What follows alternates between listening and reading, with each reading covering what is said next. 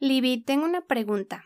¿Cómo puedes describir la sensación de cuando te despiden de un trabajo o terminas de laborar en una empresa?